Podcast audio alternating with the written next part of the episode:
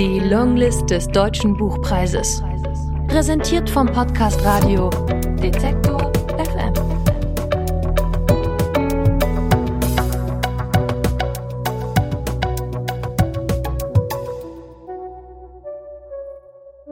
Aus Theresa Präauer.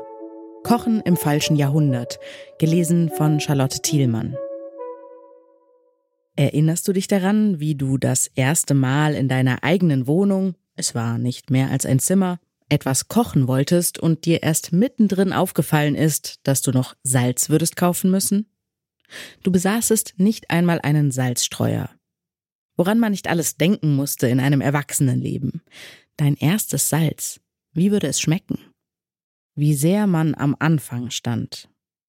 Deine erste Tasse Kaffee, damals mit viel Zucker. Das erste Mal Chinesisch essen mit Freunden. Deine Schwester schloss eine Wette ab, sie könne einen Teelöffel des roten Chilipulvers in den Mund stecken und auf einmal hinunterschlucken. Dein erster Freund, deine erste Capricciosa mit Artischocken, der Rotwein schmeckte euch beiden nicht. Ihr wart so jung, Coca-Cola wäre euch lieber gewesen. Die erste Artischocke im Ganzen gekocht. In Rom, wo sonst? In einer kleinen Küche, die du dir mit fremden Menschen teilen musstest.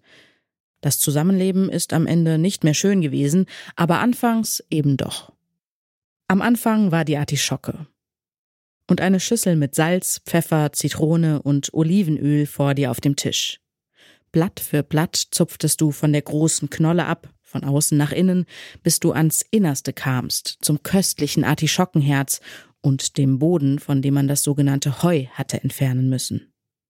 Es kitzelte und stach beim Hineinbeißen, diese süße Bitterkeit. Du hast dir danach das Öl und die Zitrone von den Fingern geschleckt. Deine erste Auster? Spät. Du warst da schon Mitte 30 hast den anderen dabei zugesehen, wie sie die kalkige Muschelschale an die Lippen setzten und das lebendige, glibberige Ding in den Mund gleiten ließen mitsamt dem Schluck Salzwasser aus dem Pazifik. Du hast es einfach nachgemacht. Du hattest dich an nichts gewöhnt in deinem Leben und warst hungrig auf jeden neuen Geschmack. Die Luft war kalt, die Sonne soeben im Begriff unterzugehen, das Licht rosa und blau. So etwas kann man nicht planen und es lässt sich auch nicht wiederholen. In der Gruppe war eine Flasche Sancerre geordert worden. Ihr standet im Freien auf dem berühmten Pike Place Market in Seattle. Der Abend war schön und alles das keine Selbstverständlichkeit. Das erste Salz? Natürlich schmeckte es salzig, rief die Gastgeberin und lachte. 250 Gramm Mehl, 125 Gramm Butter, ein Ei. Es begann wie einer jener Abende, an denen man Gäste zu sich nach Hause eingeladen hat. Das Backrohr war vorgeheizt, der Salat vorbereitet im Kühlschrank, noch ohne Öl und Essig. Auf dem Tisch standen Schüsseln mit salzigen Keksen und Nüssen. Auf große, schwere Teller waren kleine Schüsseln platziert, daneben gefaltete Servierten und das Besteck in der richtigen Reihenfolge, rechts das Messer, links die Gabel. Oder beides auf der rechten Seite? Die Gastgeberin legte den Kopf schief und überlegte. Benötigten sie Löffel? Sie eilte vom Esszimmer in die Küche. Spannung und Vorfreude lagen, ja, in der Luft. Von draußen drangen Stimmen ins Zimmer, junge Menschen gut gelaunt vor dem Ausgehen, Spaziergänger mit ihren Hunden, das Rollen eines Skateboards über den Asphalt, das Vorbeifahren der nahen Stadtbahn. Ansonsten war es still, wie es nur an Sommerabenden still sein konnte. Es kamen ein befreundetes Paar, das mittlerweile ein Ehepaar war, und mit akademischer Verspätung ein Freund aus der Schweiz, der seit vielen Jahren hier in der Stadt lebte. Jeder hatte eine Flasche Wein als Geschenk in der Hand, man klopfte sich pflichtschuldig die Schuhe vor der Tür ab und fragte mit stummem Blick auf die nassen Sohlen nach dem Anbehalten derselben. Die Gastgeberin nickte Großzügigkeit und Lässigkeit bestimmten ihr Verhalten für die Dauer des Abends. Alle sollten sich wohlfühlen. Ihr Partner hatte den Gästen die Jacken abgenommen und hängte sie auf Kleiderbügeln in die Garderobe. Die Gastgeberin lief, allen voran, barfuß ins Esszimmer. Jazzmusik lief im Hintergrund. Auf Nachfrage erfuhr man, worum es sich handelte. 60er Jahre, Wayne Shorter oder John Coltrane.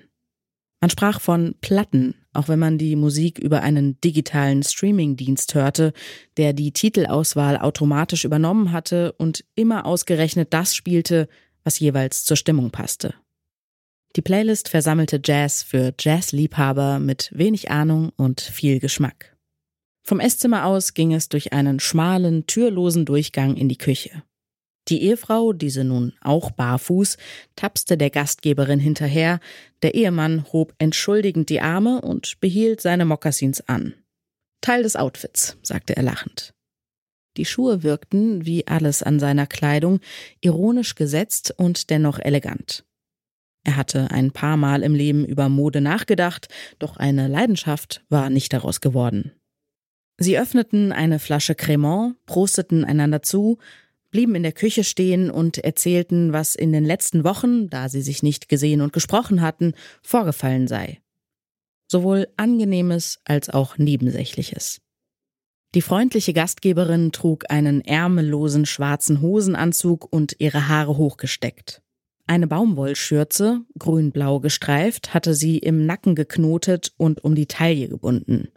Auf den schönen Abend sagte der Ehemann zur Gastgeberin, wandte seinen Blick dann der Ehefrau und schließlich dem Partner der Gastgeberin zu, während man das Eintreffen des Schweizers erwartete, welcher nun auch schon im Treppenhaus stand.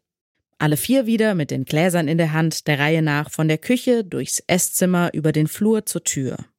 Große Umarmung. Drei Küsse, nicht zwei, in der Schweiz. Nun aber zurück in die Küche. Ein fünftes Glas musste aus dem Regal genommen werden, ist das Finnisch, das Glas? Itala, sagte die Gastgeberin. Prost, antworteten die Gäste. Schön, dass ihr da seid.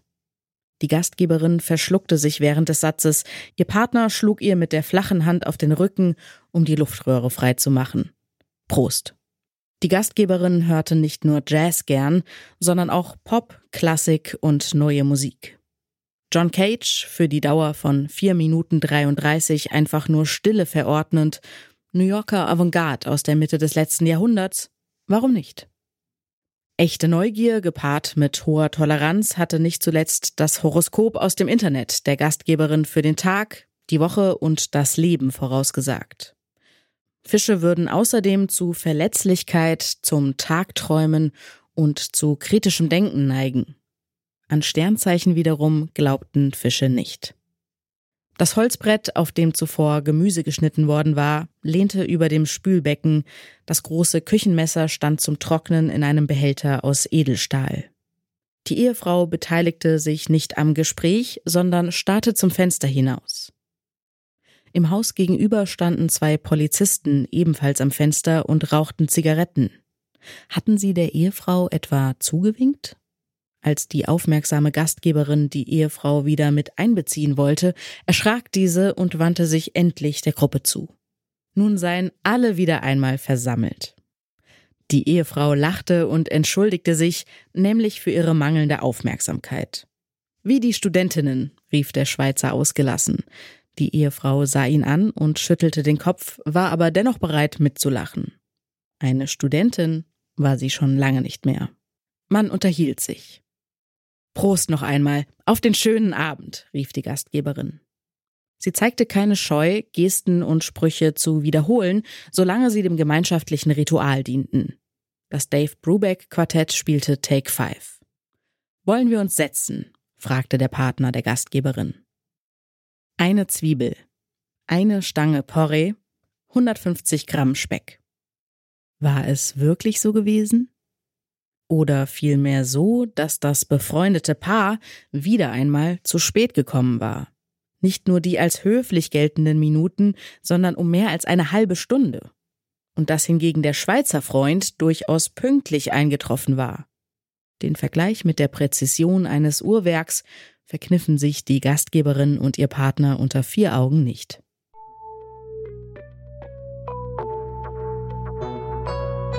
Die Longlist des Deutschen Buchpreises. Präsentiert vom Podcast Radio Detektor